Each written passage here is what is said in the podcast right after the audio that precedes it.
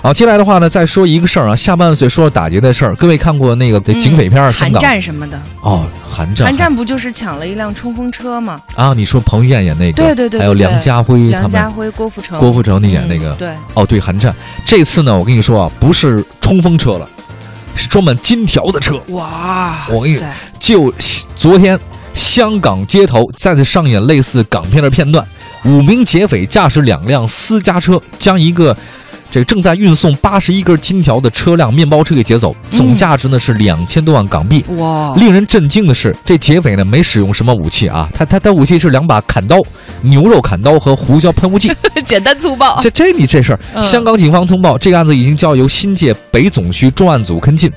以前啊，这都是在那个港剧里的出现。对呀，我是九龙总督察什么的，现在这对对对现实生活中出现了。嗯那正在通缉五名案犯及两名涉两部涉案的车辆。是现在呢，这个玉洁的事主啊，他姓王嗯啊，就是开金条车这个。嗯，啊，然后他呢，当时停了车以后呢，是把一共二百五十八根价值七千多万港币的金条运送到这个工厂，加工然厂后嘛。啊，对对对，然后他正放到一个手推车上准备运送的时候，就被三名戴头套蒙面的劫匪突然乘坐一辆金色丰田私家车到门前，嗯然后。拿着牛肉刀一顿吓唬，我跟你说都别动啊，打劫打劫打劫，打劫你你你没必要学，我们都知道。啊，是吗？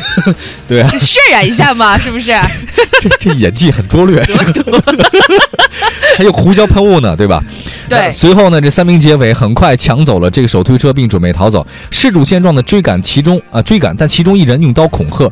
之后，三名劫匪乘了一辆白色丰田车逃离现场。警方说，这个劫匪的犯案技巧呢太熟练了。嗯，整个案发过程只有十秒钟，而且又有同伴接应，相信是有组织的犯罪。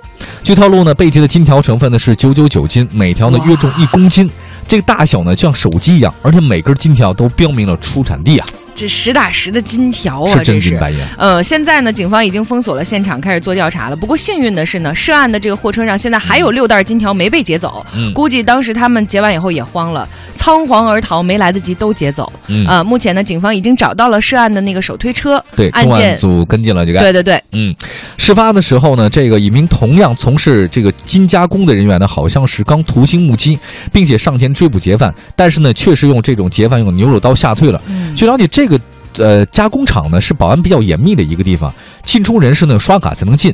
而且被劫的大批金条，其实我觉得，呃，最让香港我看那个报道是说，被让香港很多人所诟病的是什么？就是这个你这么多金条，居然是没有任何安保措施的普通一小货车，对啊，然后就啊那么运，只然有后一用手推车往里送。只有一名员工负责押运，这连个保安都没有。嗯，最后，那个香港的一些同就是金加工的企业那个老板就说了说，其实可能是因为一般运送这么高的那个金属啊，行业内会请专业的保安公司。